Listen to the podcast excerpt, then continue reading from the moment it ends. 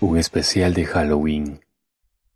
Aquí, en el podcast del Meraquí de Galo Morocho. No te olvides escucharnos a través de Google Podcast, Spotify y Apple Podcast.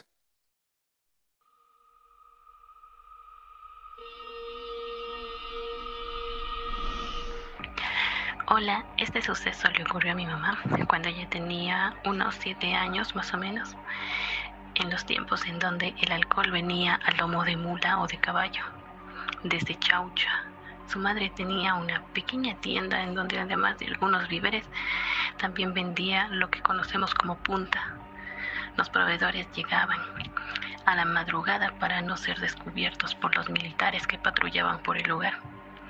En una de esas madrugadas olvidaron cerrar la puerta del zaguán y los perros empezaron a aullar. Entonces mi abuela le mandó a mi mamá a que vaya a cerrar la puerta mientras cerraban la compra. Y mi madre de mala gana se fue porque tenía miedo.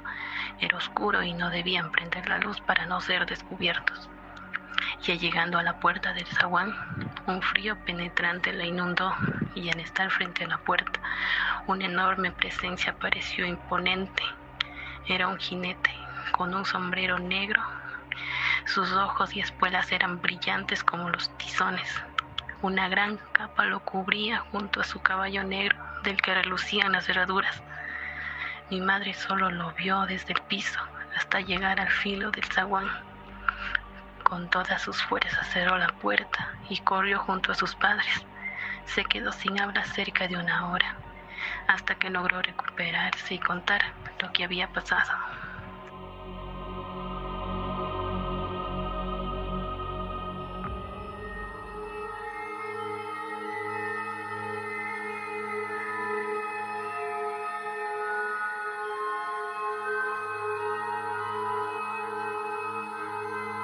Mi nombre es Susi Hernández y les vengo a contar algo muy curioso que me pasó hace un par de semanas.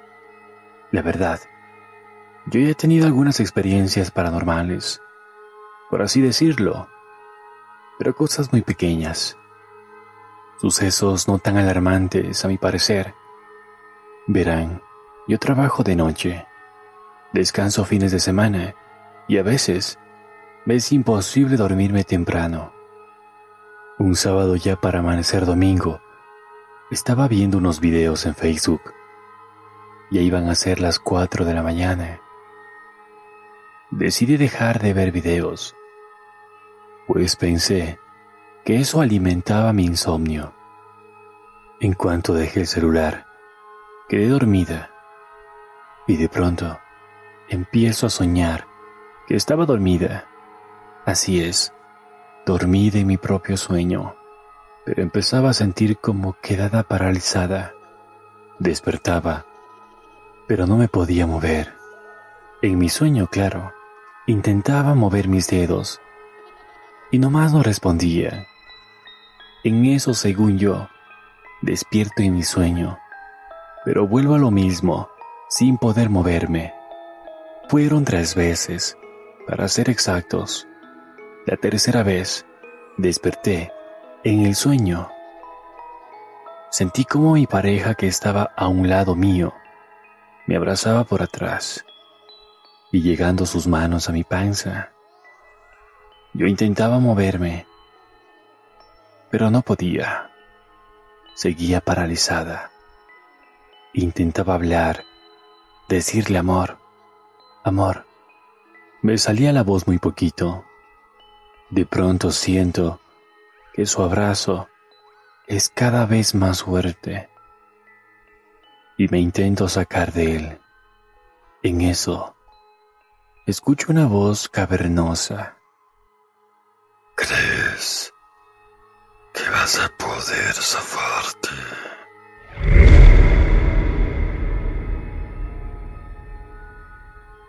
En eso dije en mi mente, Entonces, no es mi pareja el que me está apretando. Intenté rezar en mi mente, pero no soy muy creyente a decir verdad. Entonces, en mi mente, dije como fregados no me voy a poder zafar. Y en eso despierto, por fin. Nunca había tenido un sueño así. Nunca tengo pesadillas. Tampoco estuve viendo videos de miedo como para decir que me sugestioné. Lo único que me ayudó, pienso yo, es que no sentí miedo.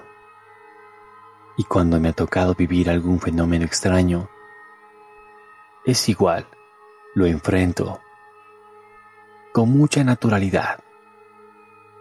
Y trato de no engancharme, aunque reconozco que me dio miedo un poco de cosas volver a dormir pero todo bien.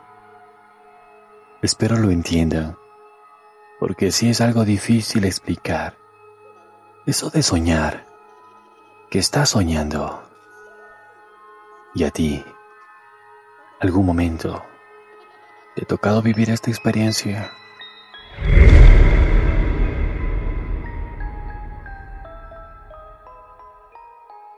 Esto es el Aquí de Galo Morocho.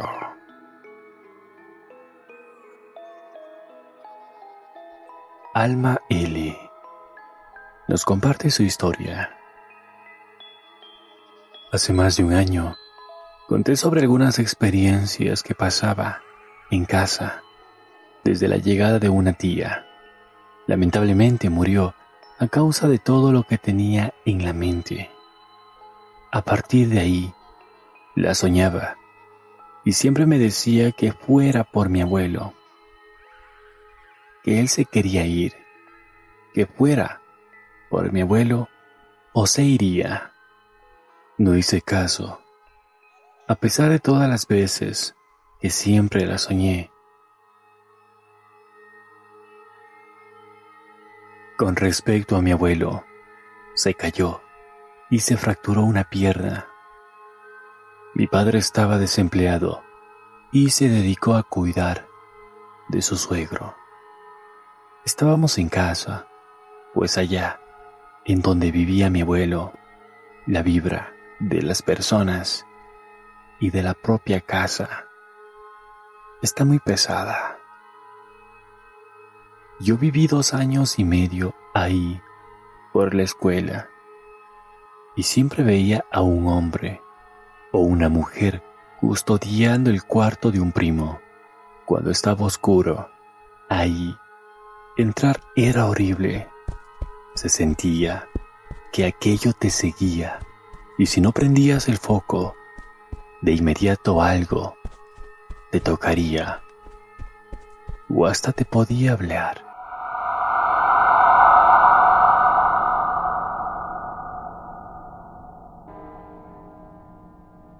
Una vez mientras dormían, escuché una canción como de campanas y pequeñas voces haciendo a un lado mi cortina. Observé cómo sobre de mi primo había unas siete luces pequeñas revoloteando sobre él. No eran luciérnagas, pues estas eran más grandes y no apagaban su brillo. Ahí mismo, una vecina vio que mi abuelo se asomaba por la ventana. Medianoche. Esa noche, él había venido a casa, pues tenía la cita en el doctor. La vecina dijo que era él, pero nosotros sabíamos que no era así. Después mi abuelo empezó a perder la vista y el oído no en su totalidad, pero sí un 50%. Entonces dijo que un día vio cómo bajaba un ser flaco que caminaba en cuatro patas. Bajó de la pared, se paró frente a mí y me enseñó sus dientes. Y se fue corriendo en cuatro patas. Dijo,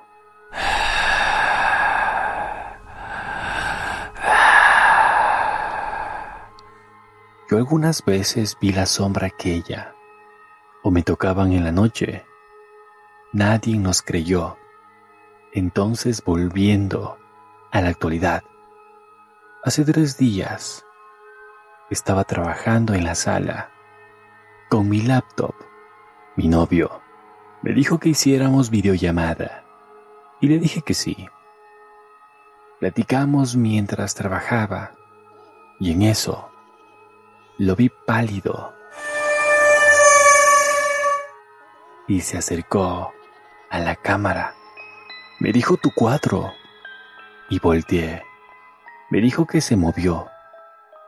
Y en cuanto termina de decir eso, algo me roza la pierna bajo la mesa. Yo pataleé y en ese momento la videollamada se congeló. El miedo me invadió y quería gritar para que mis padres fueran por mí y me llevaran a mi cuarto, pero me puse a rezar y todo pasó.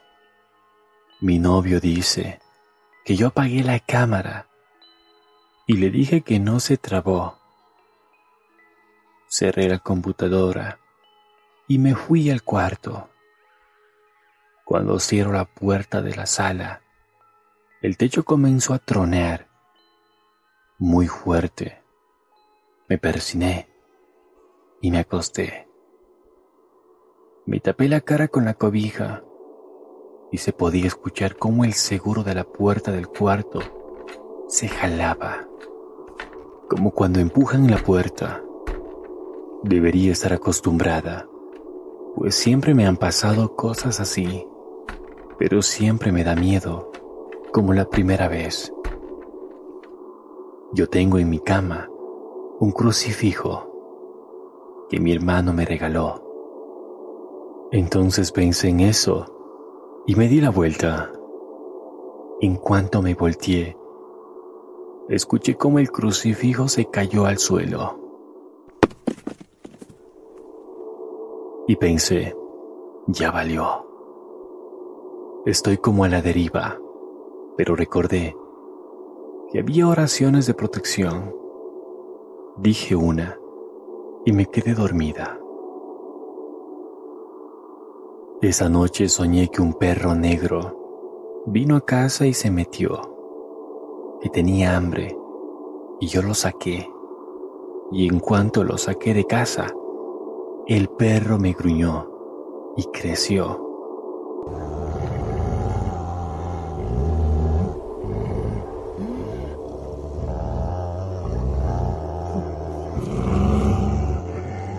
Después se volvió a meter. Y del cuarto de mi abuelo sacó un perro más pequeño, color café amarillo, y lo saqué. Le quise quitar al perrito, pero no pude. Afuera de casa, el perro negro me gruñó y se comenzó a comer al perro pequeño.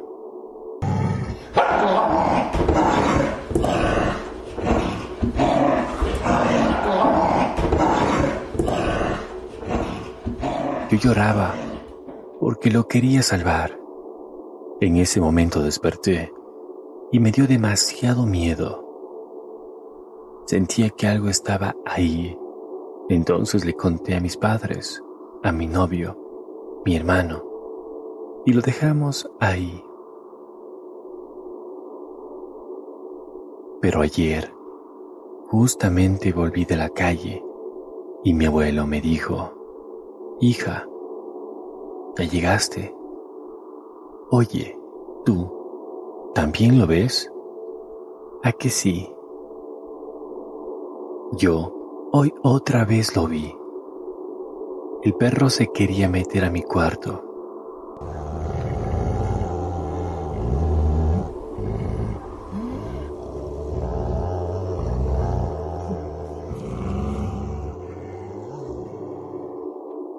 con respecto a la casa. Y el primo que estaba ahí, él tiene cierto don. Tiene mil historias que me ha contado. Y en efecto, en la casa de mi abuelo hay algo que cuida, algo malo. Y no era por mi primo. Es que en esa casa alguien maneja cierto tipo de magias que no son precisamente buenas. En otras historias contaré otras vivencias. Espero mi relato sea interesante. Hasta la próxima.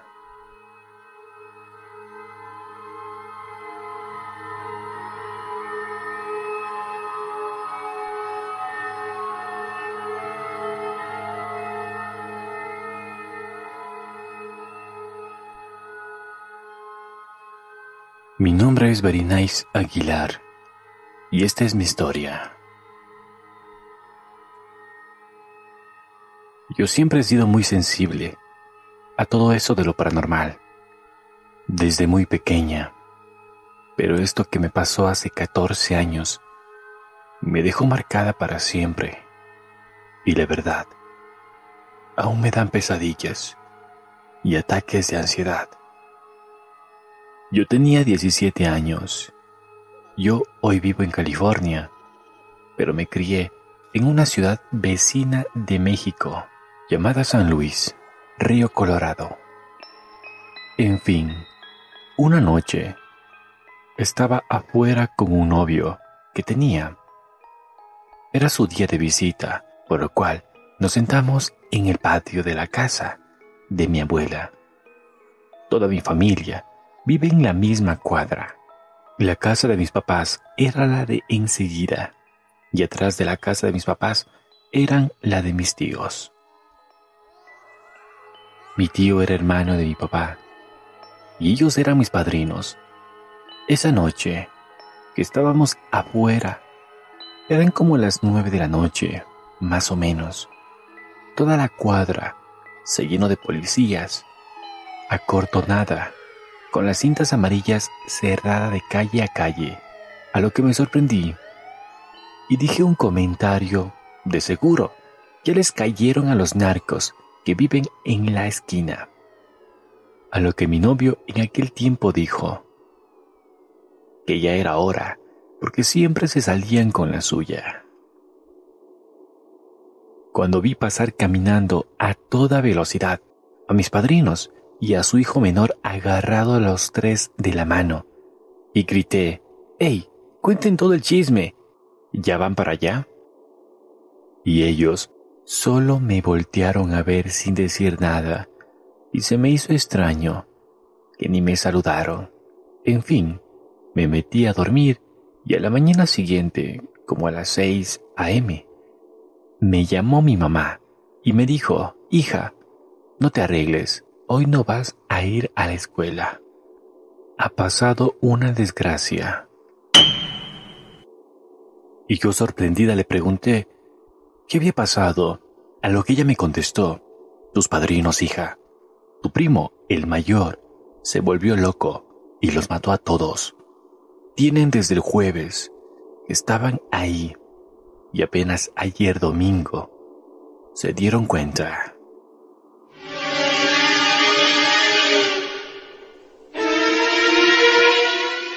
A lo que yo como loca le empecé a gritar que no era verdad, que yo los había visto pasar enfrente de mí, clarito.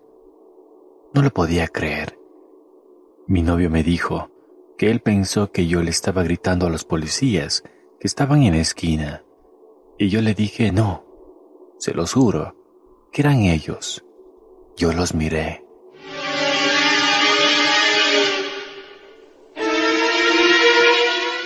Mi abuela me dijo que lo que miré fueron sus almas, porque a la hora que los miré pasar fue la misma hora en la que abrieron las puertas y encontraron la tragedia. Y probablemente eran sus almas que habían sido liberadas.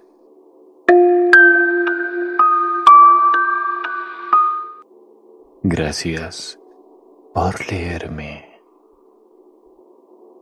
un especial de Halloween, aquí, en el podcast del Meraquí de Galo Morocho. No te olvides escucharnos a través de Google Podcast, Spotify y Apple Podcast. Hasta la próxima.